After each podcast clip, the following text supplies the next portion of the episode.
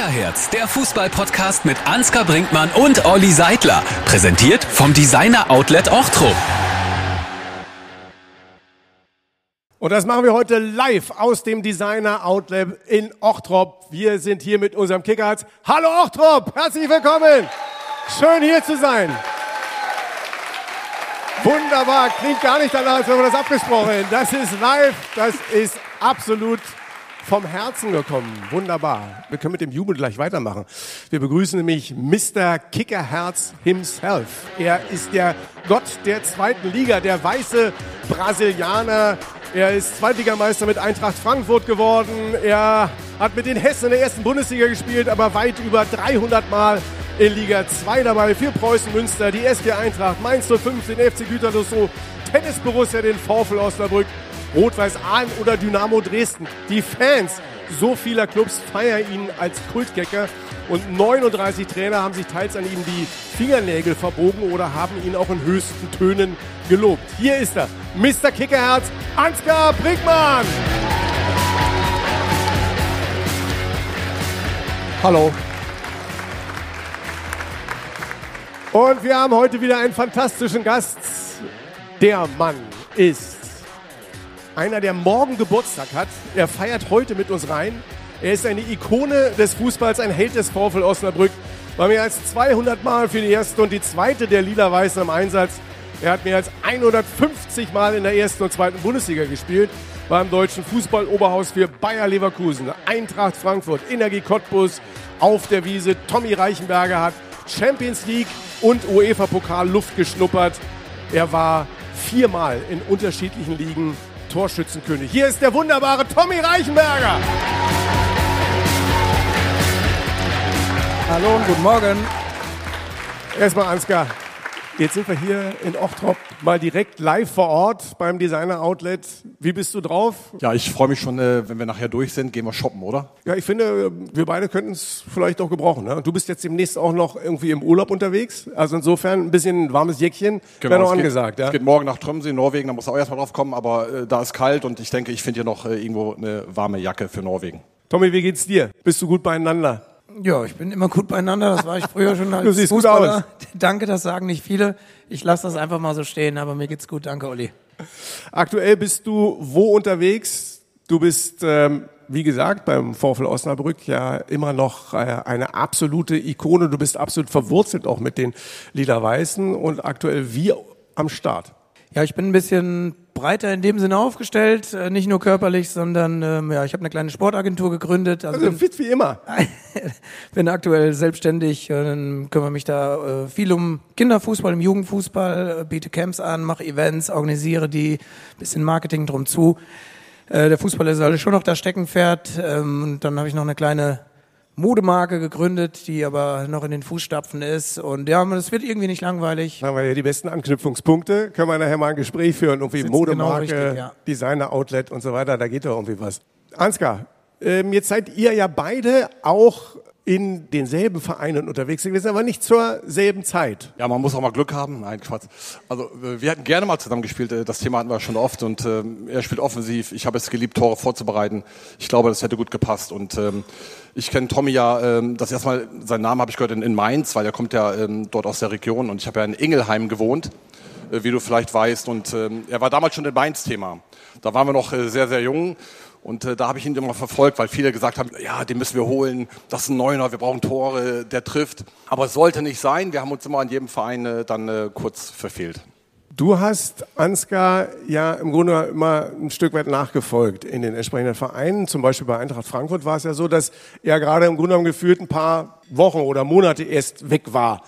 Ähm, waren dann da noch ein paar Fußstapfen von ihm zu erkennen? Wie haben die Jungs über ihn gesprochen? Ich habe mehrere Stationen, also tatsächlich, als ich in Mainz äh, oder rund um Mainz äh, meine ersten Fußstapfen hinterlassen habe, äh, da hatte Ansgar das ein, zwei Ligen höher schon eben beim FSV.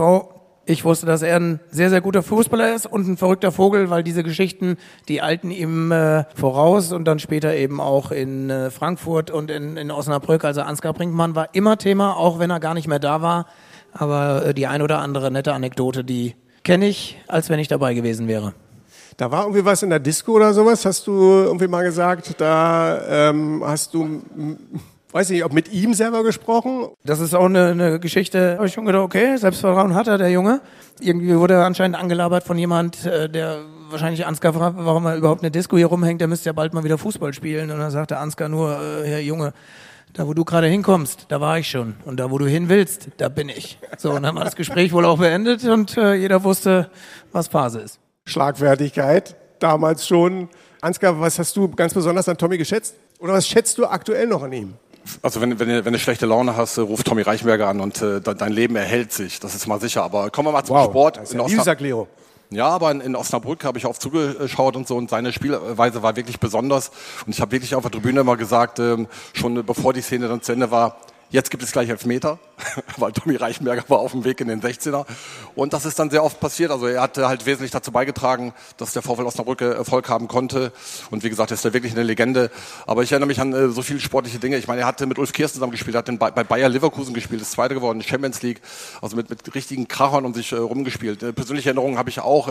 Da kam er mit Leverkusen nach Frankfurt, war glaube ich das erste Spiel mit Sir Roberto und Co. und Ulf Kirsten. Wir haben 2-0 geführt. Dann ist ein gewisser Rainer Kalmund mal in die Kabine gegangen, hat da alles umgetreten, wie ich gehört habe. Ne, äh, in Frankfurt mit unserer Top-Truppe. Äh, wir liegen 2-0 hinten, reißt euch mal zusammen. Äh, und dann äh, zweite Halbzeit, muss ich erzählen, äh, 2-2. Und damit wären wir ja noch zufrieden gewesen in, in Frankfurt. Aber dann kam noch Tommy Reichenberger und macht das 3-2. Da sind wir uns schon auf dem Platz begegnet. Nein, aber Tommy zu begegnen, das ist, ähm, das ist immer schön. Das macht immer Freude. Was hast du für Erinnerungen an dieses Spiel? Das hört sich interessant an. Kalli in der Kabine und Ärger und Fundstärke. Ja, das in der Halbzeitkabine habe ich nicht so oft mitbekommen, weil da musste ich mich immer warm machen oder verstehe, äh, war ich draußen, äh, weil ich äh, in der wirklichen Startruppe ähm, etwas kleineres Glied war und froh war, dass ich da mitschwimmen durfte. Danke trotzdem für die Blumen, Ansgar. Äh, ich habe da natürlich gute Erinnerungen, weil es ein Stück weit meine Heimat ist, also von Frankfurt, Bad Kreuznach ist eine Dreiviertelstunde und das war äh, letztlich mein erstes Bundesligator, dieses 3-2, auch noch ein entscheidendes, ich glaube mein zweites oder drittes Bundesligaspiel überhaupt. Und dann ist das natürlich schon was, was hängen bleibt. Und das Spiel war auch so verrückt, wie du gerade beschrieben hast. Äh, 2-0 zur Halbzeit, die erste Halbzeit ganz krass, Frankfurt viel besser. Und die zweite Halbzeit aber dann eben auf das andere Tor, dann war nur noch Leverkusen am Spielen. Also so, so unterschiedliche Hälften habe ich, glaube ich, danach selten bis nie nochmal erlebt. Und von daher ist das ja präsent oder in Erinnerung geblieben. Wenn wir mal direkt bis ganz nach hinten zurückspulen, ähm, Ansgar, wie ist eigentlich bei dir gewesen? Wie bist du eigentlich ähm, zum Fußball gekommen? Familie sind sieben Geschwister gehabt und wie ist das geworden? Ich komme tatsächlich äh, aus einer sportbegeisterten Familie und äh, bei uns äh, Sport wirklich äh, ganz oben jeden Tag. Äh, meine Schwester hat äh, Bundesliga gespielt in Brauweiler, hat in Köln Sport studiert, ist heute noch in Köln, ist da hängen geblieben, Studienrätin. Und äh, ähm, ja, ich hatte keinen Plan B. Ne? Und ich habe auch auf Fußball gesetzt. Gott sei Dank ist das gut gegangen. Weil was ich hätte sonst machen können oder sollen oder wollen, ähm, das steht echt in den Sternen. ich glaube, ähm, ich hatte die Wahl zwischen Fußball und kriminell zu werden. es hat dann doch mit Fußball geklappt. Ein Fußball, das, das war ja eine Wahnsinnsreise. Also 20 Jahre äh, Fußballprofi äh, sein zu dürfen, da bin ich sehr dankbar, auch im Nachhinein. Also das ist der beste Weg, den er überhaupt hat einschlagen können. Tommy, wie bist du äh, zum Fußball gekommen? Wie war das damals? Bad Kreuznach, das war deine Schule damals. Ja, das war meine Schule. Mein Papa war tatsächlich auch selbst Fußballprofi und ähm, ich hatte, hatte die Leidenschaft eben auch. Der Ball lag schon äh, in der Wiege und ich glaube, mein erstes Wort war nicht Mama und Papa, sondern Ball. Meine Schwestern sagen, das habe ich auch mit 15 noch so praktiziert, da kam auch nicht viel mehr außer Ball. Und glücklicherweise durfte ich dann auch irgendwann etwas später, als das heutzutage der Fall ist, so mit 22 bin ich erst nach Leverkusen gewechselt, ähm, durfte ich dann eben auch nach meiner Lehre, die ich noch zu absolvieren hatte, ähm, durfte ich dann äh, Aber auf dem Gimmi warst du auch zwischendurch. da war ich auch mal zwischendurch, genau, aber war auch anstrengend und war nicht so oft da. Was für eine Ausbildung war das? Maler, Lackierer oder was? Groß- und Außenhandelskaufmann, okay. auswendig gelernt. Und genau, und dann äh, bin ich eben vom SVW, äh, die damals noch viertklassig waren, äh, nach äh, zu Bayer Leverkusen gewechselt, weil ich in dem ein Jahr ein paar Tore gemacht hatte und dann wurden, wurden ein paar aufmerksam und dann ging es die, die nächste Etappe. Wann hast du eigentlich gefühlt oder gespürt oder gewusst, das geht? Es geht auch zweite Liga, erste Liga, im Zweifel auch dann Champions League. Das war der richtige Verein mit Bayer Leverkusen, aber gab es da so einen Moment, wo du gesagt hast, jetzt weiß ich's, es geht, ich kann's. Am Ende war das tatsächlich ähm, bis zur ersten Einwechslung damals in Freiburg. Dann laufen sich ja immer fünf, sechs Mann warm und irgendwann sagt der Co-Trainer hier, du musst kommen. Dann haben alle sechs wieder blöd geguckt, welcher du, wen meinst du denn? Ja, ja du. Und dann waren schon, die drei waren schon da. Dann, ich doch nicht. Ja, aber Ende meinte er mich und dann bin ich für Ulf Kirsten eingewechselt worden. ein paar Minuten und ab da war eigentlich wirklich erst der Punkt, wo du gesagt hast, okay, jetzt bist du doch irgendwie angekommen. Vorher hat man das mal gehört, also Se Roberto hattest du gerade mal genannt, der sagt, hat mir das auch prophezeit, dass ich das schaffen kann. Aber ja, du arbeitest darauf hin, hin, aber du denkst ja doch, du bist der kleine Fuzzi aus Bad Kreuznach und hier sind nur die großen, tollen Fußballer und irgendwann bist du mittendrin. Was war bei dir der Klickmoment, Ansgar? Ach, weiß ich gar nicht, aber ich, dieses Spiel habe ich äh, immer geliebt und ich bin sehr, sehr demütig und dankbar, dass ich so lange Fußball spielen durfte. Also Tommy hat, ähm, hat mir eins voraus, er hat ein bisschen besser gewirtschaftet. Also er ist heute freiwillig da, ich muss da sein. Aber ähm, wo war so der Moment? Also ich wusste schon, dass ich Talent habe, als ich ähm, ganz, ganz jung war. Und, ähm, A-Jugendmeister mit Uerdingen? Ja, Bayer Oeding, äh, okay, dann fangen wir mal an. Dann, äh, ich bin nicht damals aus meiner Heimat. Ich war 15 rübergeholt worden. Ein gewisser Oliver Bierhoff war da, Marcel Widicek, mit denen habe ich dann zusammengespielt. Das war aber nicht so wie heute. Meine Mama hat mich da hingefahren mit dem Skoda, hat mir eine Wohnung besorgt. 220 Euro äh, hat die gekostet. Ich hatte 150 Mark, genau, D-Mark noch für den Monat, hat natürlich nicht gereicht. Ab dem 25. war ich im Supermarkt und habe wirklich geklaut. Ich hatte Hunger. ich muss wirklich klauen. Und äh, ich bin mir ganz sicher übrigens, dass die an der Kasse, die, die hat das gewusst, aber die hat gesagt, der klaut ja nicht irgendwie Zigaretten oder sonst was, sondern der, der klaut hier Thunfisch und sonst was. Lass den mal durch. Ich würde die heute gerne noch fragen, ohne Scheiß. Aber ähm, gucken, ob ich die noch auftreiben kann. Ne? Das wäre echt mal eine Idee für, für die Doku Teil 2, die ja auch bald irgendwann mal startet. Jetzt bin ich abgeschweift. Kommen wir doch wieder zurück zu Tommy. Tommy, was wäre die Überschrift über deine Doku? Alles richtig gemacht für dich. Für dich ja, da fällt mir jetzt schwer, so, so äh, direkt was über einen selbst ist ja immer äh, gar nicht so leicht zu urteilen. Am Ende bin ich äh, wahrscheinlich ein relativ langweiliger Typ, aber das würde sich auch nicht so richtig spannend anhören für so eine Überschrift.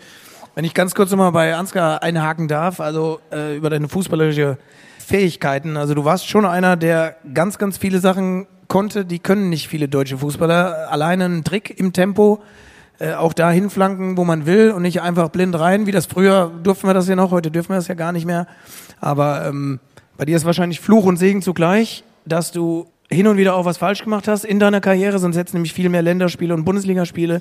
Aber du warst schon ein besonderer Spieler und weil du vielleicht nicht alles richtig gemacht hast, sitzt du immer noch hier und jeder kennt dich und du bist auch nach deiner Karriere ja wahrscheinlich mindestens genauso bekannt geblieben oder noch bekannter geworden. Also Respekt dafür. Guck an, ne? da fliegen die Kickerherzen hin und her. Großer Respekt auf beiden Seiten. Aber die Erfolge, die du gefeiert hast, du bist eben halt auch in der Champions League unterwegs gewesen. Gegen Glasgow im Europapokal, da war es UEFA Cup, einen Treffer erzielt. Was wäre denn das, was du so für dich als dein Karriere-Highlight rausstreichen würdest, Tommy? Ja, die Frage ist berechtigt. Da gibt es dann wahrscheinlich tatsächlich zwei, drei Sachen. Das erste Bundesligaspiel, mega, mega cool in Freiburg, genau. Ähm, Fünfmal in der deutschen B-Nationalmannschaft gespielt. Tommy ja, Echt? Äh, ja, sicherlich. Also, das ist ja mir vorbeigegangen. Man sieht, wie groß die Not war im deutschen Fußball eine Zeit lang. Sicherlich war auch die Champions League, also ich habe sogar zweimal von Anfang an spielen dürfen, weil andere Spieler verletzt waren, nicht weil ich so ganz besonders gut war.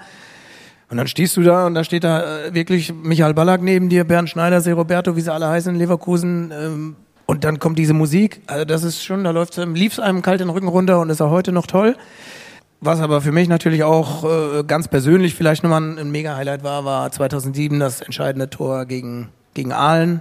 Aufstiegstreffer VfL Osnabrück. Aufstiegstreffer, äh, alle nicht mehr dran geglaubt und irgendwie kullerte der dann am Ende rein und das ist natürlich zum Glück geblieben, auch äh, positiv für mich. Und das war aber nochmal eine ganz besondere Situation. Über den VfL Osnabrück müssen wir natürlich sowieso gleich nochmal ein bisschen intensiver und in Gänze sprechen, weil logischerweise ihr beide da eine fantastische Geschichte geschrieben habt und viel mit dem Verein erlebt habt.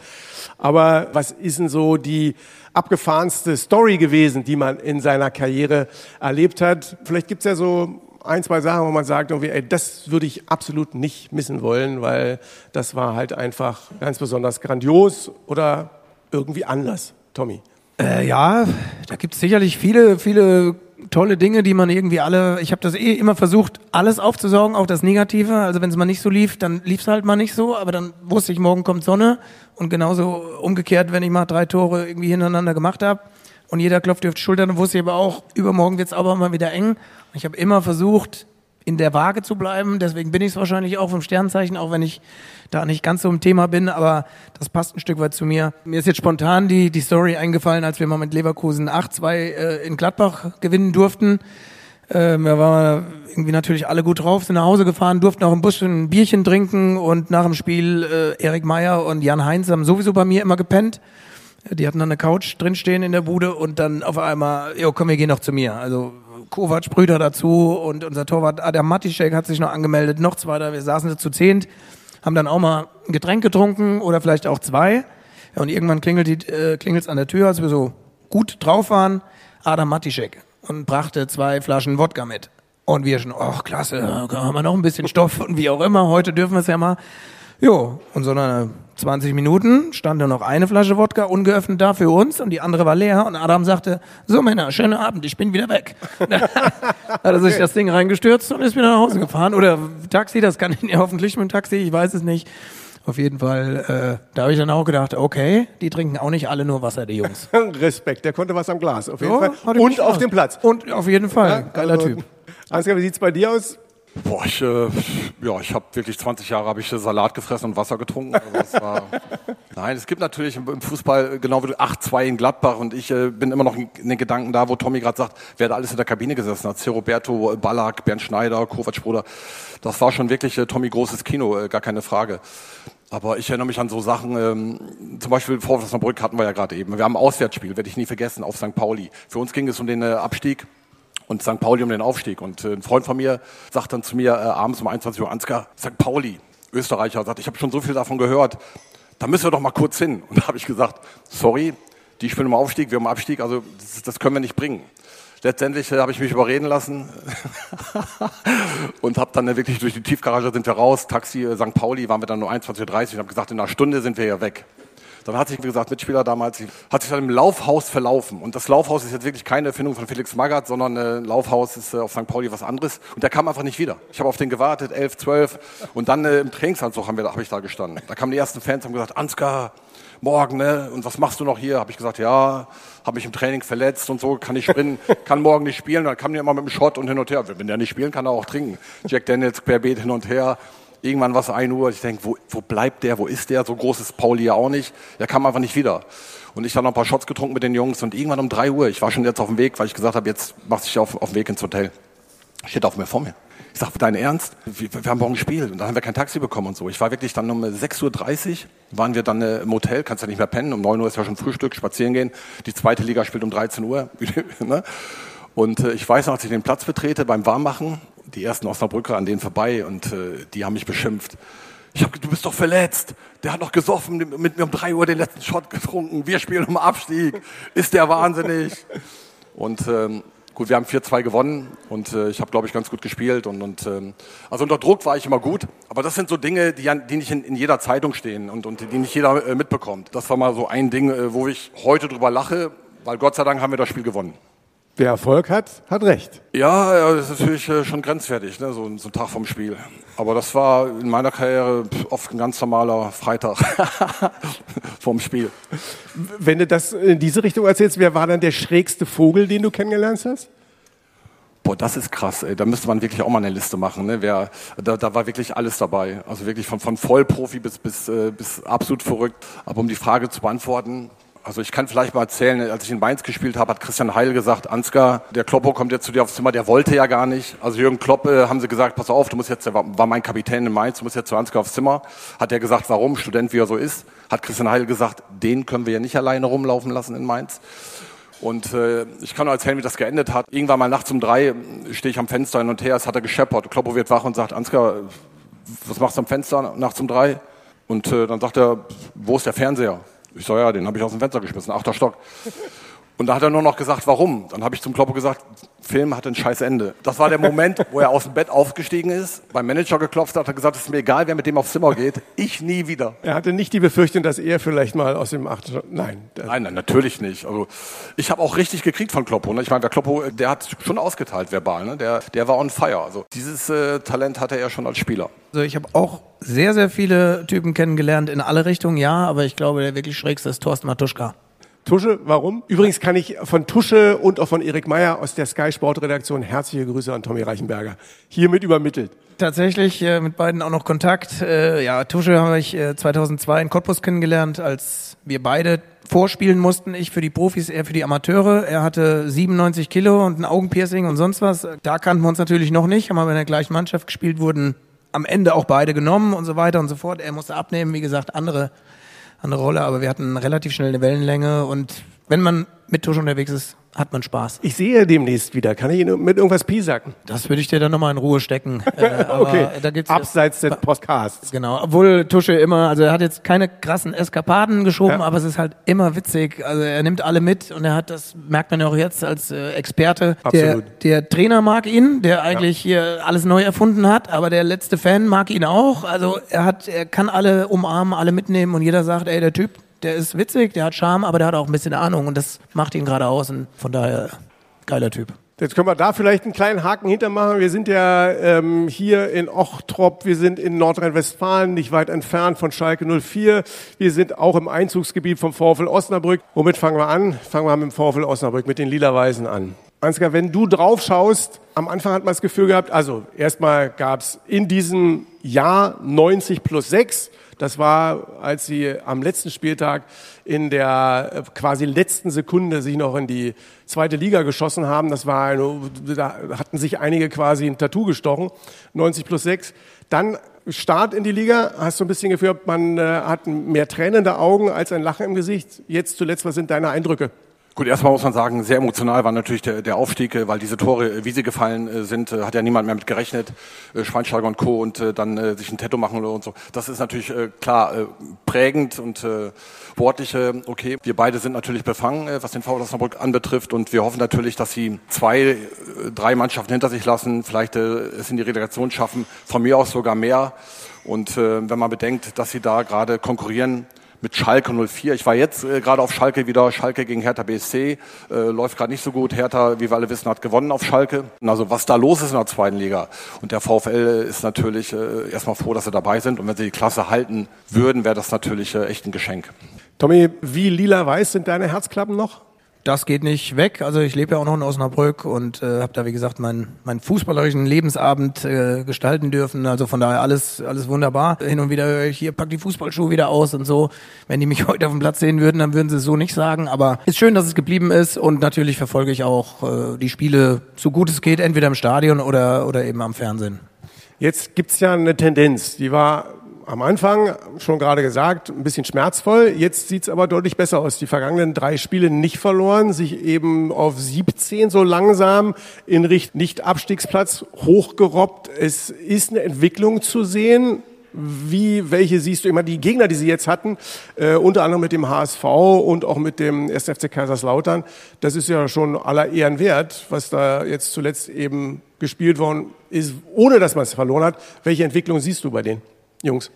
Ja, also ich sehe auf jeden Fall eine Entwicklung, aber das ist auch, finde ich, nicht ganz unlogisch, weil A, hast du einfach ein paar wichtige ähm, Eckpfeiler verloren. Äh, Gerade die Achse, die Mittelachse, die ist in dem Sinne komplett weggebrochen mit, mit dem Stammtorwart, mit Timo Beermann, der verletzt war, äh, Köhler Mittelfeld, der unheimlich viel wegräumt, Simakala vorne. Also ich denke immer, es ist sehr, sehr wichtig, dass nicht... Aure, der jetzt bei Hoffenheim gespielt richtig, hat äh, auch der, den will ich gar nicht unter den Tisch fallen lassen. Für mich ist aber diese, diese Achse, Achse ja. einfach so wichtig, dass die steht, weil dann können links und rechts die Jungs, die können sich alle dran aufrichten.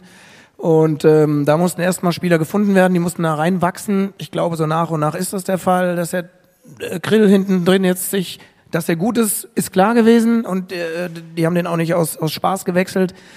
Da ging es, glaube ich, auch nicht gegen Pipo Kühn, sondern irgendwie für Grill und äh, das zahlt er ja gerade auch zurück. Jetzt kommt Timo Beermann wieder, dann kann auch so ein Jamfi wieder sagen, okay, da ist mein Eckpfeiler, da kann ich nebendran meine Stärken wieder ausbügeln und ähm, auch Schweini, unser, unser Trainer, der das wirklich irgendwie total sympathisch und cool, finde ich, in Osnabrück macht, der hat auch im letzten Jahr ein paar Wochen gebraucht, um die Mannschaft zu erreichen und, und hinzubiegen.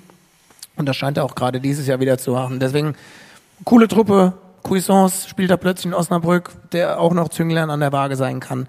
Und ich gebe dem Ganzen eine, eine Chance.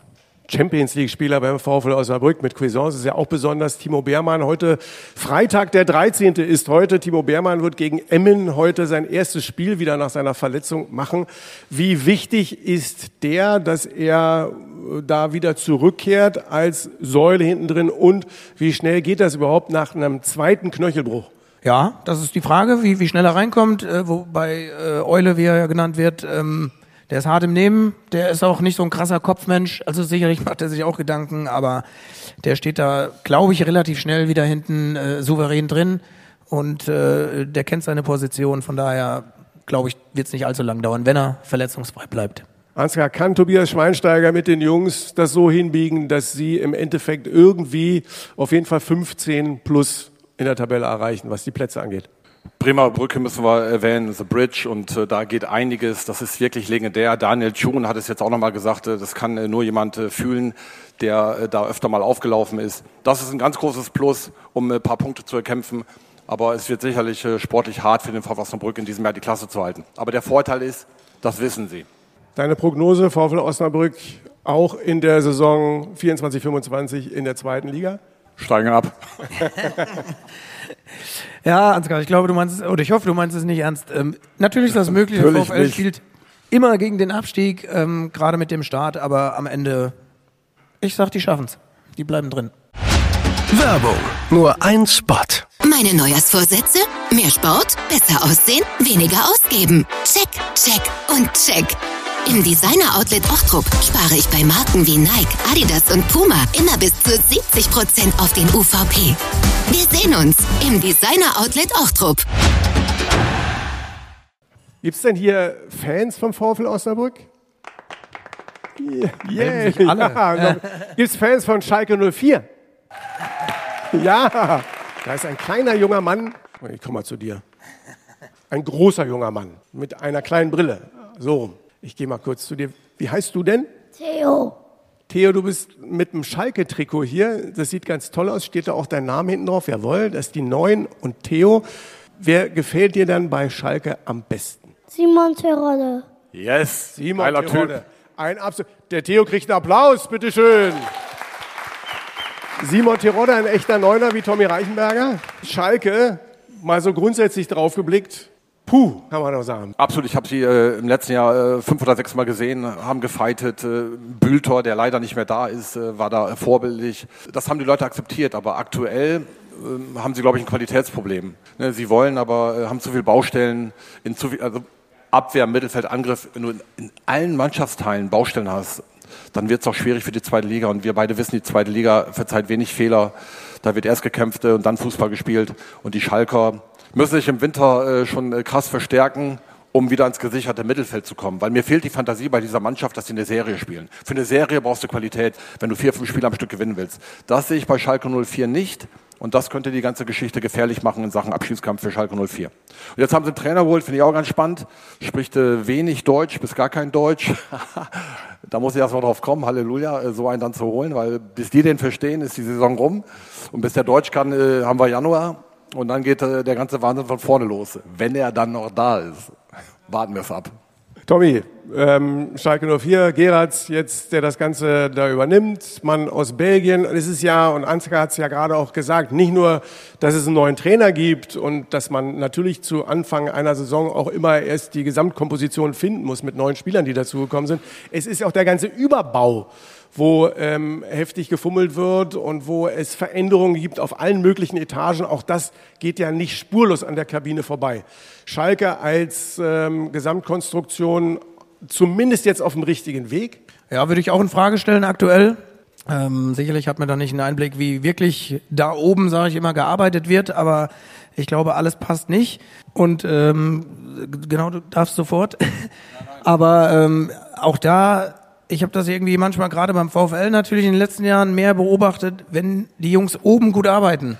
Also wirklich vom Kopf her ist ja so ein tolles Sprichwort, aber irgendwann spielt die Mannschaft so Fußball. Äh, Und Das stinkt der Fisch, sagen wir im Norden. Genau. Und- Zweifel. und wenn du oben aber vernünftig arbeitest, wenn alles ruhig ist, wenn der Trainer nicht Angst hat, dass er morgen fliegt oder der nächste irgendwie der Sportchef oder sonst was, sondern wenn du strukturiert und vernünftig arbeitest, dann spielt auch irgendwie die Mannschaft so, so Fußball. Und da habe ich ein bisschen Sorgen, dass auf Schalke momentan zu viel im Argen liegt, äh, einfach keine Ruhe herrscht. Ist natürlich bei so einem Traditionsverein super schwer, das mal eben äh, abzuwiegeln. Aber ähm, es ist auch keine Mannschaft, die gegen den Abstieg spielt, die die jetzt in der zweiten Liga ist. Die letztes Jahr schon eher, aber die müssen zwei, drei Kurven kriegen. Was Tommy gerade sagt, diese historische Wucht, die dieser Club hat. Du hast da nicht viel Zeit. Äh, Das ist nicht so, dass man da sagt, na ja, alles wird gut, äh, warten wir mal ab, bleiben wir mal ruhig. Das, das ist auf Schalke wirklich nicht möglich. Und jetzt gerade äh, beim letzten Spieltag habe ich äh, Olaf Thon getroffen in der Halbzeit und äh, da lagen sie 1 hinten und äh, Olaf sagt, wir gewinnen 2-1. Da habe ich gesagt, da bin ich gespannt. Aber nochmal Olaf Thon, also wer da alles unterwegs ist, wenn du da im Stadion sitzt und diese Wucht, Stanley Bruder und, und diese Historie dieses Clubs, also und die sind jetzt in der zweiten Liga im Abschiedskampf. Ähm, das ist wirklich äh, schon krass, wie die unterwegs sind. Tommy Reis musste den Verein verlassen, als er gekommen ist. In der ersten Liga hat er erstmal eine absolute Stabilisierung hinbekommen. Mannschaft hat das richtig gut gemacht. Unglücklicherweise ähm, hat es dann hinten raus nicht funktioniert, sind dann mit ihm zusammen abgestiegen. Die Trennung aber, Ansgar, für dich verständlich gewesen? Jein, ich meine, wenn du keine Volk hast, äh, kennen wir alle die Mechanismen äh, im, im Fußball. Aber entscheidend ist, ist immer, was, was für einen Job machst du, wie gut ist die Arbeit, äh, bist du in der Lage, äh, einzelne Spieler weiterzubringen, also individuell, bist du in der Lage, äh, das Kollektiv weiterzubringen. Das hat er noch erreicht, das ist sicher, das weiß ich äh, von, von, von, äh, von Menschen, die ganz nah dran sind. Peter Neurohr, der ist wirklich nah dran. Das war vielleicht kein guter Zeitpunkt, äh, den Trainer jetzt zu entlassen, aber und dann einen Belgier zu holen, der, der wenig Erfahrung hat, okay, in der Europa League Boniface trainiert hat und so, so ein bisschen unterwegs war in Belgien, aber ähm, ich hätte jemanden geholt, der die Liga kennt und der sehr viel Respekt mitbringt. An diesen Trainer müssen sich jetzt erstmal gewöhnen und das kann ein bisschen dauern, habe ich gerade schon gesagt und äh, da ist die Hinrunde gespielt. Wenn man nach vorne blickt, Tommy, hast du ja mit Polter und mit Terodde zwei Leute mit dabei, die ähm, die Physis mitbringen und ja schon wissen, wo die Hütte steht. Du bist äh, nun auch einer, dessen Zuhause und Komfortzone auch der 16er gewesen ist. Ähm, sind die einfach unterversorgt? Sind die von der Versorgung abgeschnitten dementsprechend? Oder müssten die da vorne auch noch ein bisschen was anderes machen? Jein, ähm, unterm Strich sind sie A schon mal zugleich, um, um dass sie eigentlich beide spielen könnten heutzutage, weil der Fußball hat sich ja noch ein bisschen gewandelt. Ähm, und unterm Strich sind auch beide keine Ballschlepper, die sich wirklich die Kugel auch mal im Mittelfeld holen, um einen Mann drehen und vielleicht mal das Spiel öffnen, sondern sind vielleicht, ja, Wandspieler, aber dann müssen sie wieder da vorne drin gefüttert werden. Auch das ist momentan auf Schalke zu selten der Fall, äh, weil die Jungs natürlich auch nicht mit, mit Selbstvertrauen und vielleicht auch nicht mit der richtigen Marschroute, die sie entweder umgesetzt haben. Ich glaube schon, dass der, die Trainer ähm, das entsprechend vorgegeben haben, was man für eine Idee hat, aber sie kommen einfach nicht in den Flow und sie kommen zu selten da vorne rein, dass eben diese Spieler glänzen können. Sie sind wirklich auf vielen Positionen sehr berechenbar. Äh, Sie haben auch wirklich Tempodefizite, ne, auf vielen Positionen. Also das ist in der zweiten Liga nicht gut. Die sind äh, dadurch äh, kommen sie immer wieder zwei, dreimal in den Zweikampf, gerade was die Offensive anbetrifft. Und äh, ja, Torröder steht dann da in der Box oft und, ähm, und wartet vergeblich. Jetzt brauchen wir natürlich hier für den Theo ähm, auch noch einen positiven Ausblick. Mach doch mal der Jugend, die hier im Schalke-Trikot sitzt, ein bisschen Hoffnung. Ja, äh, du hattest das gerade schon angerissen, Ansgar. Die müssen sich möglichst schnell finden, das ganze Konstrukt. Sicherlich dann jetzt auch erstmal wieder sportlich konzentrieren, dass der Trainer verstanden wird, dass der was kann, ist das eine. Aber ob der dann A, von der Sprache, aber auch von der Umsetzung wirklich, ähm, äh, ob das so umgesetzt werden kann, verfolgt werden kann, das dauert ein paar Wochen und äh, ich hoffe nicht allzu lang. Äh, ich denke, mit dem Aufstieg wird es relativ eng, obwohl das bei solchen Vereinen schon möglich ist, wenn es mal irgendwie da oben ist. Hätte es jetzt bisher noch nicht gegeben. Also das wäre jetzt dann, du kannst ja immer Premieren schaffen, ne? äh, Warum so nicht? Also Und warum nicht? Schalke Aber ist verrückt genug, aber ähm, dieses Jahr geht es, glaube ich, erstmal darum, um, um Punkte zu sammeln, um stabil zu werden und eben nicht zu sehr nach unten schielen zu müssen. Der Weg ist weit genug. Ich, ich liebe auch ein bisschen diesen Club, muss ich wirklich sagen, äh, weil wenn du parkst und man hätte dir die Augen verbunden und du, du, du steigst vom Stadion aus, dann weißt du nach 20 Sekunden, dass du auf Schalke bist. Hör mal! Und äh, wirklich so, so Jungs, äh, die noch so jung sind. Ich habe das beobachtet jetzt schon ein paar Mal, weil ich jetzt viel zugeguckt habe auf Schalke. Und wenn die dann singen, wir sind Schalker, asoziale Schalker, ihr schlaft unter Brücken oder auf die Bahnhof. Die sind dann 10, 12 und wie die das singen und der Theo kann auch nicht mitsingen. mit Also, wie viel Leidenschaft und Aber- so. Ne? aber Schalke ist doch, wirklich. kann er schon. Kann er schon, Oh, siehste? kann er schon. Opa, äh, wir hatten vorhin schon gesprochen, Opa kennt die Lieder aber auch aus dem FF, also von daher, der äh, wird ihn schon entsprechend anleiten. Theo, kannst du singen? Na komme ich doch, dann komme ich wieder zu dir. Das ist wirklich, also wenn du das schon auf dem Parkplatz Wir werden jetzt ein bisschen musikalisch, liebe Freunde. Was kannst du denn singen zu Schalke 04? Blau und weiß, wie lieb ich dich.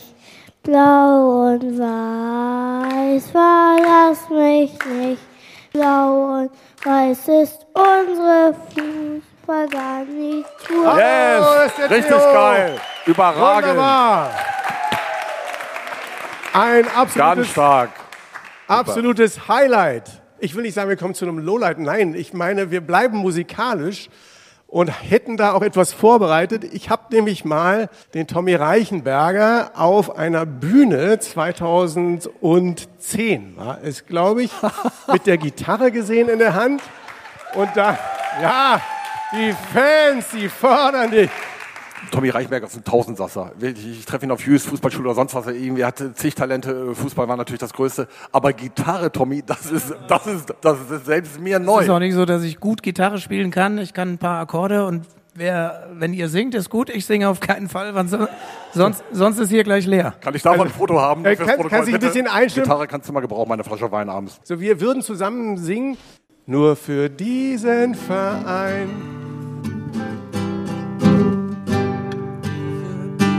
Den Verein wollen wir kämpfen und schreien. Wir sind alle ein Stück VfL Osnabrück. Nochmal. Nur für diesen Verein wollen wir kämpfen und schreien. Wir sind alle ein Stück VfL Osnabrück. Tommy Reichenberger!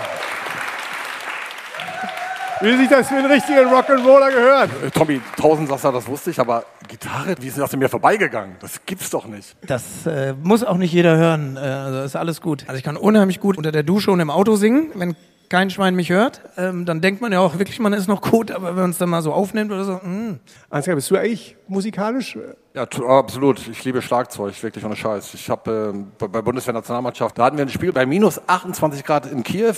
Und ähm, die Jungs haben dann auch alle Wodka getrunken. Das trinken die wie, wie, wie Wasser, wie du weißt, äh, in, in, in Kiew und so, die Ukrainer. Und äh, ich hatte dann auch einen drin und so. Und dann bin ich wirklich äh, zum Schlagzeug, äh, oberkörperfrei und habe dann auf alles da rumgetrommelt, was geht und habe dann gerufen, wo ist der Deinert. Fand, ähm, fand mein Chef nicht so Berühmte gut. Werbung aus den 80er Jahren.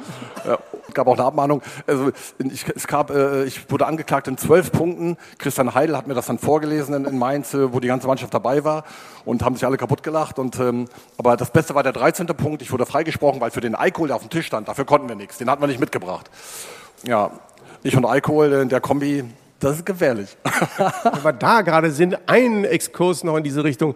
Man hat mal berichtet von einer Verfolgung oder bist du irgendwann mal zur Polizeidienststelle gegangen und hast dann deinen Autoschlüssel wieder abgeholt? Ich weiß es nicht mehr. Das war, ganz nee, genau. beim doch mal. das war beim Osnabrück, äh, auch dieser Abschiedskampf und so, hatten auswärts gewonnen und so, dann haben wir mit der Mannschaft gefeiert, das kam mit dieser Truppe äh, öfter mal vor, legendäre Mannschaft, wirklich super Typen, äh, 29 Punkte geholt in der Rückrunde, wenn du die in der äh, Hinrunde holst, steigst du auf, also nur um, um das mal in so ein Verhältnis zu bringen.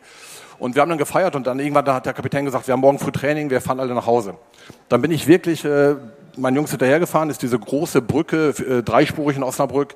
Und äh, plötzlich Polizei äh, auf der Kreuzung, haben die drei Fahrzeuge vor mir, meine Mannschaftskollegen wirklich durchfahren lassen, mich angehalten, warum auch immer, also ein Polizeiauto vor mir, eins neben mir und ein stand auf der Kreuzung, werde ich nie vergessen, ich Fenster runter, dann sagt der Polizist, ähm, Herr Brinkmann, haben Sie was getrunken? Das wussten die natürlich schon alles, also die, waren informiert. Und ich sage zu dem, nee, also wenn ich fahre, trinke ich nie.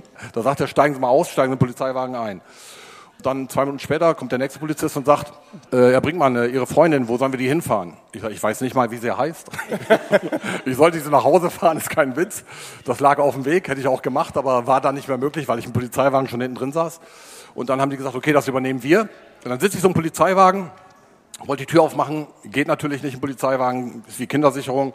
Und äh, so zwei Minuten später habe ich so die Scheibe so leicht runter, ging natürlich nur so ein Stück auf, habe da wieder gesessen. Dann habe ich so durchgegriffen. Dann ging die Tür auf und dann war ich schon mit einem Fuß draußen. Dann höre ich wirklich, wie der Polizist vorne sagt, der haut ab. ich dann die große Straße raufgesprintet. Nach 30 Metern höre ich, äh, wie ein Polizist, also vier, fünf Polizisten, wenn man sich das Bild nicht vorstellt, im Vollsprint hinter mir her, wie der eine sagt, den kriegen wir nicht. Das war der Moment, wo ich wirklich stehen bleiben wollte und sagen wollte, das hätte ich euch vorher sagen können. das wäre auch ein Ding gewesen, wirklich. Bin an äh, so ein Garagendach hoch, liegt da, ruft den Trainer an, Jürgen Gelsdorf, den du ja auch kennst. Und äh, der sagt zu mir, Ansgar, ich höre nur Sirenen und, und ich sage, ja, kann ich erklären. Dann hatte ich Lothar Ganz dran, ich kürze mal heute alles ab, den Manager und sagte, Ansgar, ja, gleich ruft dich der Anwalt an, da hat mich der Anwalt angerufen. Nichts passiert, es wurde immer mehr Polizei. Dann habe ich äh, Thomas Möller, meinen Freund, angerufen, der, der in Oldenburg wohnt und der sagte, Ansgar, ich fahre jetzt los, ich hole dich da raus. Ich sage, Mölli, das ist gut, weil hier kommt normalerweise nicht mal mehr MacGyver raus. Ohne Scheiß. es wurde immer mehr Polizei. Irgendwann kam der. Dann bin ich runter von diesem Garagendach. Eine Stunde später bin in so ein Taxi reingesprungen. Weil wir hatten äh, uns verabredet äh, auf dem Parkplatz dann. Und ähm, der Taxifahrer dreht sich um und ich sag, lass das Licht an. Der sagte als erstes, Ansgar, Die suchen dich überall. Osnabrück ist jetzt nicht Tokio, das kann mal passieren, das spricht sich rund. Und äh, dann bin ich, kürze das jetzt mal wirklich ab, im Kofferraum aus dieser Stadt gefahren worden. Überall war Polizei. Und dann irgendwann auf dem Highway äh, Richtung Oldenburg hat Mölli mich rausgelassen und so. Dann hatte ich den Anwalt wieder nachts um vier Uhr am Telefon. Der sagte, Herr Brinkmann, wenn die Presse morgen anruft. Ich sage, ja, das wird sie. dann sagen Sie denen einfach, äh, die Polizei wollte mal Porsche fahren. Ich glaube, ich war immer noch betrunken, ich sollte auf jeden Fall nicht zum Training kommen. Morgens die ganze Presse angerufen und gesagt, ja, die Polizei wollte mal Porsche fahren und so. Und ich habe dann zum Anwalt gesagt, was kommt da auf mich zu? Was habe ich zu befürchten? Und da sagt der, wenn du falsch parkst, ne, das kostet 20 äh, Euro oder sonst was, äh, das kostet gar nichts, weil ich hatte mich äh, nicht losgerissen, ich hatte mich nicht verbal mit denen angelegt, ich bin einfach nur weg. Habe ich natürlich nicht geglaubt und so. Am nächsten Tag sagt er, kannst du deinen Schlüssel abholen und dein Auto abholen. Ich bin dann auf die äh, Polizeiwache in Osnabrück. Das Bild werde ich nie vergessen, weil selbst die Polizisten, die Urlaub hatten, waren da. Ja, wirklich, die haben so ein Spalier äh, hin und her und ich da so durch, ganz demütig, dann mein Autoschlüssel wieder abgeholt und so. Und dann hatten wir einen Tag später wieder ein Spiel, war englische Woche und so. Dann weiß ich noch, wie ich auf den Platz komme und ähm, die ganze VfL-Fankurve hatte so ein, so ein DIN A4-Blatt, so Polizist und äh, Blaulicht und da läuft einer weg und die haben dann immer nur gerufen, schon beim Warmmachen, wir wollen Porsche fahren. Aber ja, okay, unter Druck bist du ganz gut eigentlich. Äh, heute musst du gut spielen, das Spiel haben wir auch gewonnen. Aber die Quintessenz der Geschichte ist, lauf, wenn du kannst. also ich habe mich echt gewundert, dass das, dass da nichts nachkam. Also man muss auch mal Glück haben. In der Nacht hatte ich sehr viel Glück. Theo, man lernt daraus, man kann auch mal Fehler machen und da noch ein richtig toller Typ sein, viel Erfolg haben und ein schönes Leben. Also Applaus. Ne? Das war. Applaus für unseren Gast, Tommy Reichenberger. Wir machen noch mal einen Kringel um die zweite Liga, weil wir müssen mal einmal ganz kurz in die Vereinigten Staaten schauen. Äh, die deutsche Nationalmannschaft unterwegs mit Julian Nagelsmann. Ansgar, wir haben äh, ja das eine oder andere Mal über die Nationalmannschaft schon gesprochen. Da muss man logischerweise kritisch sein, weil es ja auch gegen Japan richtig was hinter die Ohren gegeben hat. Dann gab es den Trainerwechsel, jetzt Julian Nagelsmann. Auch darüber gibt es schon die eine oder andere Äußerung. Reise äh, während einer Saison, wo zwischendurch Europapokalspiele etc. anstehen und die Jungs sind ja meist die Männer, die bei Champions League oder Europa League Teams unterwegs sind. Jetzt fährst du in eine andere Zeitzone, besser gesagt, du fliegst. Braucht man das? Also ich bin jetzt nicht so der Moralapostel und ich habe jetzt keine Ahnung, äh, wann das äh, geplant wurde, diese Reise in die USA. Sicherlich äh, beschweren sich alle Bundesliga-Trainer und Nagelsmann hat ja auch gesagt, wäre noch Bundesliga-Trainer, hat er sich auch beschwert. Aber er muss jetzt äh, das Beste daraus machen. Und äh, da ich äh, zu denen gehöre, nicht so typisch deutsch, die mal das Haar in der Suppe suchen, hoffe ich jetzt erstmal auf einen guten Start, äh, dass sie ein bisschen Erfolg haben jetzt. Äh, bei diesen zwei Länderspielen und mit guter Laune wiederkommen, würde dem deutschen Fußball äh, gut tun bei den ganzen Baustellen. Da weiß man ja gar nicht, wo man anfangen soll. Das ist äh, echt eine Lichterkette von Problemen, die die haben. Da ist diese Reise noch äh, in die USA das kleinste Problem. Tommy, was hast du? Wir haben ein paar Jungs, die zurückkehren. Mats Hummels ist wieder mit dabei. Thomas Müller ist wieder mit an den Start gegangen. Leon Goretzka, der zwischenzeitlich mal für die Maßnahme davor nicht mit berücksichtigt worden ist, ist auch wieder mit am Start. Julian Nagelsmann als ehemaliger Bayern-Trainer mit einem Bayern-Block, also insofern hilfreich für eine Europameisterschaft, die in ja noch nicht mal 240 Tagen quasi beginnt. Ja, zunächst finde ich es mal äh, richtig gut, dass Nagelsmann den Job hat. Also erstmal musste er ja über ein paar Hürden springen, äh, auch finanzieller Natur, aber er hat sich auch verbaut, äh, vielleicht den nächsten Top-Club äh, als, als Vereinstrainer ähm, zu nehmen. Ich sehe ihn grundsätzlich als Vereintrainer, das war mein erster Gedanke, ach, ob der passt der anderen Seite, er verzichtet auf vieles und stellt sich äh, ja für Deutschland in, in das Licht, macht und tut. Ich finde das super. Äh, ich finde es auch stark, dass er die Stärke hat, die Jungs äh, oder den Jungs wieder in dem Moment die Hand zu reichen, aber auch nur, weil sie das sportlich anbieten. Das macht ja nicht aus Spaß, weil er hat ja auch wieder schon einen Job ein Stück weit dann zu verlieren oder einen, einen Namen. Ähm, und ich finde es auch einfach wichtig und richtig, dass unsere Größen, die so eine Mannschaft auf dem Platz, aber viel wichtiger noch außerhalb des Platzes einfach führen können, die diese ganzen Abläufe kennen, dass die wieder im Team sind, ähm, weil ich das manchmal noch als äh, viel entscheidender erachte als den allerschnellsten Spieler und den technisch tollsten und was weiß ich. Dann brauche ich lieber ein paar Säulen, die das Mannschaftsgefüge in der Hand haben. Und da ist so ein Mats Hummels wichtig, da ist ein Thomas Müller wichtig. Siehe, Poldi damals und Schweini, die hatten vielleicht auch nicht mehr, also vor allem Poldi nicht mehr die große Rolle auf dem Platz gespielt, aber den brauchten die und genauso Jungs brauchen sie jetzt auch. Jetzt äh, gibt es ja einige Experten, äh, die eine Meinung haben, der ich mich auch äh, mehrheitlich mit anschließen würde. So von meinem Gefühl her würde ich sagen, wenn du sogenannte, was man früher deutsche Tugenden genannt hat, auf den Rasen bringst. Das heißt, wenn du deine defensiven Zweikämpfe für dich gestaltest, wenn du sagst, irgendwie, du hast auch äh, Spieler im Mittelfeld, an denen du im Zweifel nicht vorbeikommst, weil sie dir wirklich wehtun und wenn du darauf zuläufst, das Gefühl hast, mh, hm, da würde ich eigentlich ungern jetzt einen Zweikampf mitführen, dass du dann aber vorne mit kreativen schnellen Leuten wie Musiala, mit Gnabry, mit Sané, Jungs hast, wo du sagst, du kannst auch dann ein Tempospiel aufnehmen, musst nicht immer nur Ballbesitzdominanz haben. Dann wäre eine deutsche Mannschaft auch bei der Europameisterschaft bezüglich möglicherweise Halbfinale oder sogar Titel konkurrenzfähig. Äh, kannst du, dem, kannst du das auch so sehen oder sagst du, nee, äh, das, der Flickstil, den wir vorher hatten, Tommy müsste so beibehalten werden? Würde ich mich äh, anschließen, ich sehe das ganz genauso. Am Ende macht es immer die Mischung. Man hat sich, glaube ich, zu sehr auf Ballbesitz, Fußball und äh, die tollsten technischen Fertigkeiten äh, konzentriert. Auch eine Nummer 9, äh, gut, jetzt spreche ich natürlich aus eigener Erfahrung, aber auch eine Nummer 9 ist wichtig für den, für den Fußball, für eine Struktur im Fußball, für eine Mannschaft. Ob die immer spielen muss, ist das eine, aber äh, gar keine. Und wir haben nur vier Zauberer, die den Ball von A nach B tragen, um den 16er herum. Haben wir ja jetzt ein paar Jahre gesehen Funktioniert auch nicht. Ich glaube, wir hatten in jedem Spiel mehr Ballbesitz, außer vielleicht gegen Spanien. Aber dafür haben wir sonst jedes Spiel verloren. Gegen egal welche Mannschaft haben wir uns schwer getan. Die finden es trotzdem nicht geil, gegen uns zu spielen, weil es ist immer gefährlich, äh, wenn mal einer durchrutscht, aber das ist eben zu selten passiert. Und von daher werden wir erstmal wieder stabil stehen. Deutsche Tugenden, ja. Ich finde, die dürfen wieder mit rein. Und dann äh, mit unseren Fußballern, und so schlecht sind, sind sie nicht alle, dass wir nicht eine Chance hätten, jede Mannschaft zu ärgern. Als Mittelstürmer deine Meinung zu Niklas Füllkrug und Kevin Behrens? Behrens ist spannend, so eine Geschichte. Ich finde es trotzdem geil, dass er jetzt dabei sein darf. Am Ende glaube ich nicht, dass das derjenige ist, der jetzt äh, uns komplett alles retten wird. Dann sehe ich das schon eher, eher bei Füllkrug. Aber auch der hat ja ein paar Umwege gemacht oder äh, sehr spät dazugekommen. Ich finde es super, dass die Jungs dabei sind, als Typen, als möglichen Brellbock, als diejenigen, die sich reinwerfen. Wenn du mal eine Flanke blind reinhauen musst, dann sind die da. Und deswegen äh, ganz, ganz wichtig, dass wir auch diese Komponenten wieder im Kader haben. Wenn ihr draußen den Podcast hört, dann wird das Spiel gegen die USA möglicherweise auch schon gespielt sein, auch schon die Partie gegen Mexiko. Ihr wisst da draußen also vielleicht schon das eine oder andere mehr als wir. Was wir jetzt noch von euch hier im Designer Outlet Ochtrop hören wollen oder beziehungsweise lesen wollen, das sind Fragen, die auf dem Bierdeckel festgehalten worden sind. Ich komme mal rum. Hier gibt es eine Frage. Ich, ich sammle die mal eben gerade ein. Ich habe einen Stapel in der Hand. Die Frage geht an beide. In welchem Stadion habt ihr die beste Stimmung erlebt und bekommt man so etwas als Spieler auch richtig gut mit, Ansgar? Also das äh, mit äh, geilste Stadion äh, von der Lautstärke her, wo ich spielen durfte, war Eintracht Frankfurt und wo die Stimmung wirklich auch äh, überragend war, war in Dortmund halt diese, diese gelbe Wand also da kann der Mitspieler fünf Meter wegstehen. Du kannst äh, wirklich schreien, wenn, wenn die Alarm machen, er hört dich nicht. Also du kannst ihn echt anschreien, keine Chance, weil der Lärmpegel so stark ist äh, in deine Richtung, dass sich dein Mitspieler nicht wahrnimmt, äh, obwohl er eigentlich nur fünf Meter weg ist. Also Frankfurt war schon überragend äh, was die Stimmung anbetrifft. Und natürlich aber auch äh, Osnabrück, das kleine Stadion. Äh, ne, das ist ja so klassisch englisch.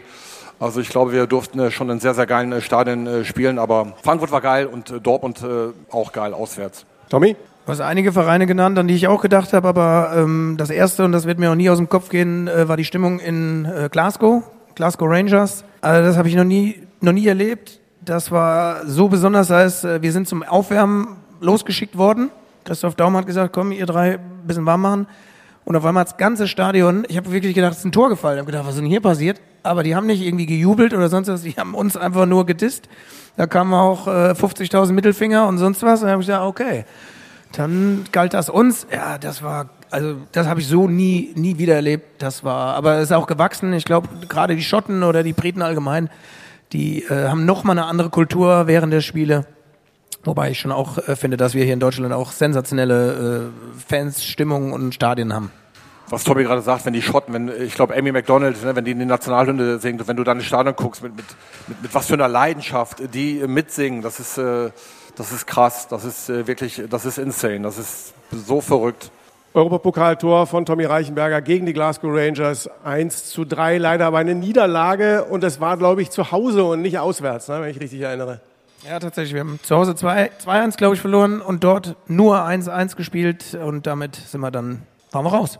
Und du machst die Bude auswärts in diesem Nee, Stadion. nee, nee, nee, nee, zu Hause hat er das gemacht. Ne? Das war Die habe ich sogar vorbereitet dort äh, und Ulf hat den reingemacht, aber wie gesagt, Ganz ehrlich, die, die, die beiden Dinge hätte ich schon mit Fußball aufgehört. Hätte ich schon alles. ja, aber wenn du ausscheidest, dann brauchst du nicht aufhören. Das ist auch blöd. ja, das stimmt. Okay, ja, okay, das stimmt. Nächste Frage kommt. Ansgar, für welchen Verein würdest du heute am liebsten spielen? Eintracht Frankfurt, weil die Eintracht hat mir meinen Kindheitstraum erfüllt, Bundesliga zu spielen.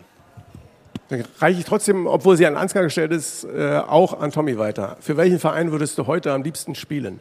Ich würde es genauso beantworten bei Leverkusen, weil ich auch dort meine ersten Fußstapfen habe und warum auch immer, ich war als Kind Leverkusen-Fan. Ich glaube, das lag aber daran, weil niemand war Leverkusen-Fan. Auch äh, bei mir da in Bad Kreuznach, da war es entweder Kaiserslautern oder Frankfurt, Mainz war da noch gar nicht so. Bayern, wie sie alle heißen, Köln. Ich habe gedacht, nö, ich mache was ganz anderes, war Leverkusen-Fan und dann durfte ich da spielen. Deswegen ist das schon eine, auch eine besondere Brisanz. Da dürfte aber irgendwie die äh, Leverkusen-Herzkammer momentan auch ganz heftig schlagen im Herzen von Tommy Reichenberger, weil die natürlich auch eine überragende Saison momentan spielen, mit äh, Xabi Alonso einen super Trainer haben und mit Boniface, die man geholt haben, den hätte vielleicht sogar der eine oder andere mit noch mehr Geld im Portemonnaie auch sehen können. Haben sie aber anscheinend nicht. Da war Leverkusen am richtigen Fleck. Ähm, ich finde, Leverkusen hat irgendwie seit gefühlt 20 Jahren immer eine geile Mannschaft, aber auch ganz oft so ein bisschen unterm Radar. Dann holen, werden die Punkte doch nicht geholt, dann wird ganz cool gespielt, paar Flitzer da links und rechts. Aber ähm, dann ist vielleicht so ein Chaka im Mittelfeld auch ein ganz entscheidender Faktor, der den ganzen Laden Super Transfer. zusammenhält. Draußen steht, glaube ich, jemand mit Team, der das sehr, sehr gut in der Hand hat. Und wenn du natürlich vorne auch noch einen drin hast, der die Dinger so, äh, so ähm, wegmacht, ja, ich, ich bin echt gespannt, ob sie es durchziehen dieses Jahr. Ich glaube, Ansgar hat noch ein Gadget irgendwie. Ähm, wird noch jemand zugeschaltet? Ja, ja, ich versuche gerade äh, Rainer Kalmuth zu erreichen, weil ähm, der ist Fan von dir übrigens. Das letzte Ist Mal, auch sehr spontan, aber, als wir ihn aber er ruft zurück bestimmt. Als wir ihn äh, bei uns beim Podcast hatten, da war er gerade mit äh, der AIDA irgendwie unterwegs. Ne? Aber Kalli, du kennst ihn ja auch, hatte ich ja geholt nach Leverkusen. Ich habe zu dir gesagt, ganz ehrlich, stell Kalli eine Frage, können wir beide in die Stadt gehen einkaufen. Wenn wir wieder da sind, redet der immer noch, können wir zwei Stunden später die nächste Frage stellen. Das ist ein Monolog, den er dann immer führt, aber das ist, das weiß man vorher. Aber wir hatten einen wunderbaren Podcast mit Rainer Kallmund. Die Frage kommt, also von wem stammt dein Spitzname? Ich glaube, das geht jetzt nicht an Tommy, sondern an Ansgar. Das war Rolf Schafstall, äh, Trainer der ganz alten Schule. Da war ich äh, noch ganz jung und ich sollte mal defensiv spielen. Äh, und er hat das Training immer dreimal unterbrochen, weil ich wollte einfach mal eins gegen eins spielen, was natürlich nicht so cool ist, wenn du äh, hinten drin stehst. Dann hat er irgendwann gesagt, der Ansgar äh, spielt nicht typisch deutsch, er spielt wie so ein Brasilianer, immer offensiv denkend. Dann haben sie mich auch ins Mittelfeld gesetzt äh, damals und von daher kommt das und die Medien tragen sowas dann immer weiter, warum auch immer. Und ja, das war's. Der weiße Brasilianer. Hatte eigentlich, hatte der Schnicks, der Bernd Schneider, hatte der auch irgendwie was mit Brasilianer irgendwie im Ja, Bernd? Schneider, Bernd Schneider äh, war 2002, hatten die gerade das Halbfinale gewonnen und da war der in der, in der Pressekonferenz und ich habe das sogar live gesehen. Ich bin gerade zu Hause und so wäre mir fast die Kaffeetasse aus der Hand gefallen. Ich habe mit Bernd Schneider zusammengespielt, einer meiner besten Freunde in Frankfurt haben wir zusammen auf der rechten Seite gespielt. Und dann haben sie in der Pressekonferenz gefragt äh, bei der WM und haben gesagt, ja, ja Bernd Schneider, Sie sind ja der weiße Brasilianer. Und da hat Bernd Schneider gesagt, nee, nee, nee. Der weiße Brasilianer, äh, das ist mein Freund, der Ansgar, Ansgar Brinkmann. Live in dieser Pressekonferenz. Also meine Karriere und die von Bernd Schneider, die ist so weit auseinander wie die Erde vom Mars. Und nee, nee, das ist mal sicher. Und äh, ich erinnere mich noch an das Endspiel. Oh, Kali ruft zurück. Ich erinnere mich noch an das Endspiel. Da war er wirklich der beste Mann auf dem Platz. Gehen wir mal dran, oder? Hallo Kali. Hast mich Ansgar. Ich sitze hier gerade mit Tommy Reichenberger. Wir machen gerade einen Podcast. Warum hast du eigentlich Tommy Reichenberger verpflichtet? Nein, das war ja. Also abgewichselt. Ich kann das übersetzen, was ein Der. Vorteil ist, wir können bei so einem Podcast auch schneiden. Weil es hilft ja nichts, wenn man so zwei Minuten leichtes Lächeln im Hintergrund hört und ansonsten ein Rauschen. Ganz liebe Grüße aus Ochtrup. Ich melde mich bei dir. Danke. Oh, er hat so schöne Dinge über dich gesagt. Es ist so schade, dass wir das nicht richtig hören konnten gerade. Ja, der, gro der große Erfolg für mich ist, dass er mit meinem Namen überhaupt was anfangen kann. Was Nein, hat er nein, gesagt? nein. Kannst du ja noch mal kurz übersetzen? Wir haben nur wirklich ganz wenig Fragmente. Kurz vorab, er hat wirklich gesagt, von der Qualität her und äh, Tommy Reichenberger äh, vergisst sie eh nicht, äh, allein von seiner Art her. Und äh, natürlich als Backup äh, hinter diesen Top-Stürmern, die holen da nicht jeden, ne? Kirsten und was weiß ich, die ganzen Granaten, die da rum. Ach, das war so schön gerade, schade. Holen wir nach. Holen wir nach. Wenn wir das nächste Mal wissen, dann hängen wir das Telefon direkt hier an die Anlage dran und äh, dann können wir noch jemanden zuschalten. Aber ähm, die Frage an Ansgar, wenn du nicht du wärst, wer wärst du denn gern? Genau, es gibt das Buch, äh, das die, der Titel ist halt, wenn ich du wäre, wäre ich lieber ich. Das habe ich äh, oft zu Trainern gesagt, fanden die nicht so gut. Aber ich habe dann mal äh, auch in Gütersloh war es, äh, Dirk Konerding, vielleicht kennst du den noch. Ich habe immer äh, meine Mannschaftskollegen angerufen, nachts um drei, weil ich nicht pennen konnte. Habe so meine Stimme verstellt und habe dann mal gesagt, wenn ich du wäre, wäre ich lieber ich. Und wochenlang haben die dann immer morgens in der Kabine erzählt, irgend so ein Vollpfosten ruft mich immer nachts an und sagt, wenn ich du wäre, wäre ich lieber ich. Und ganz ehrlich, äh, ja, mich, mich ruft er auch immer an, mich ruft er auch immer an. Irgendwann haben die es rausbekommen und dann habe ich richtig bekommen im Training. Aber richtig haben sie mich dann wirklich ein paar Mal umgehauen. Mit Recht. ja klar. Ja, liebe Freunde, ich würde sagen, da haben wir äh, eine super Runde gemacht, sind quer durch den Fußball in diese Republik geflogen und sogar bis auf den anderen Kontinent rüber, haben äh, USA und Mexiko besucht mit der deutschen Nationalmannschaft, haben einen fantastischen Tommy Reichenberger da gehabt, der diese Runde unglaublich belebt, bereichert und beschenkt hat und er kriegt einen Riesenapplaus, bitteschön. Tommy Reichenberger.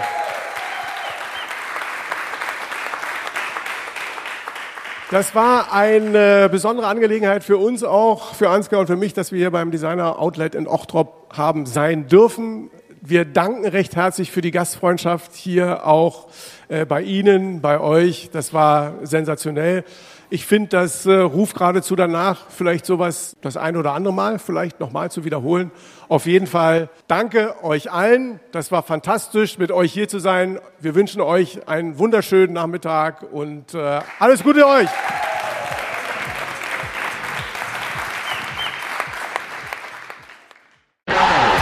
Kickerherz, der Fußball-Podcast. Präsentiert vom Designer Outlet Ochtrup. Kostenlos parken und ganz entspannt 70 Shops besuchen.